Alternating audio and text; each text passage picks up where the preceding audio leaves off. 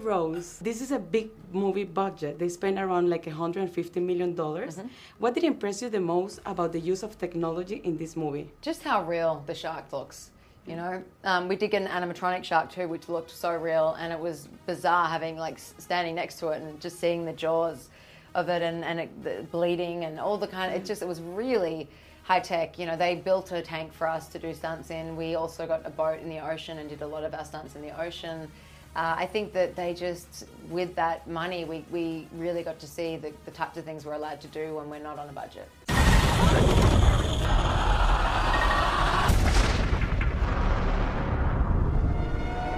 my god.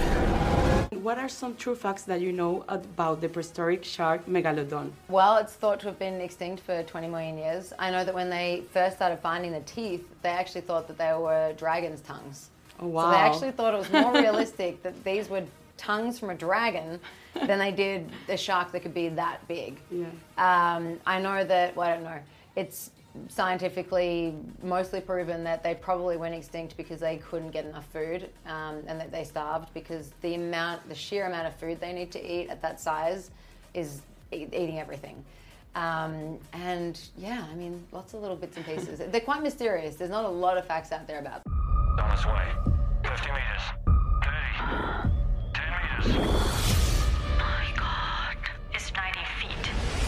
Megalodon. Well, some scientists say that there's like 95% of the ocean that is undiscovered. That's correct. Do you think it might still exist? I made the mistake of tweeting that I thought it could be possible. It could Yeah, be possible anything's that, possible, yeah, right? that when we've only done 5% of research onto the bottom of the ocean and we've done more research into space, that there's a lot of species of things down there that we don't know about.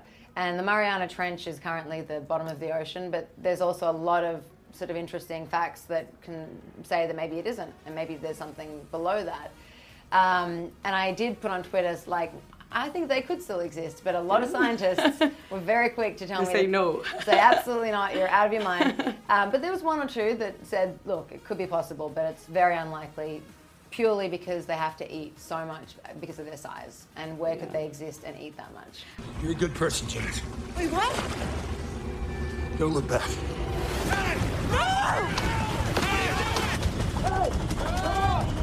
How cool and difficult was to make the stunts underwater? Easy. I Easy, loved it. I yeah. love it. I love water. So for me, that was like Yeah. the most fun thing to do. Here we go. And three, two, one, go!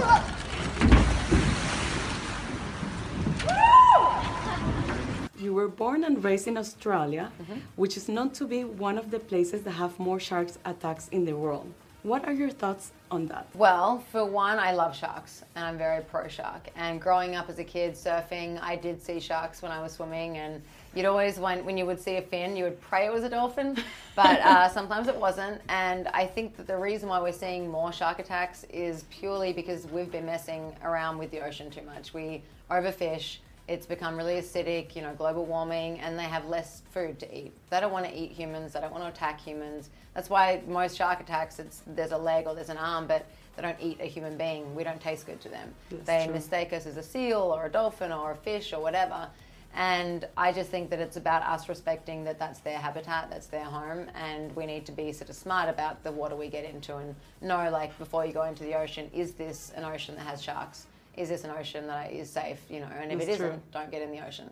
I'm gonna make this thing bleed.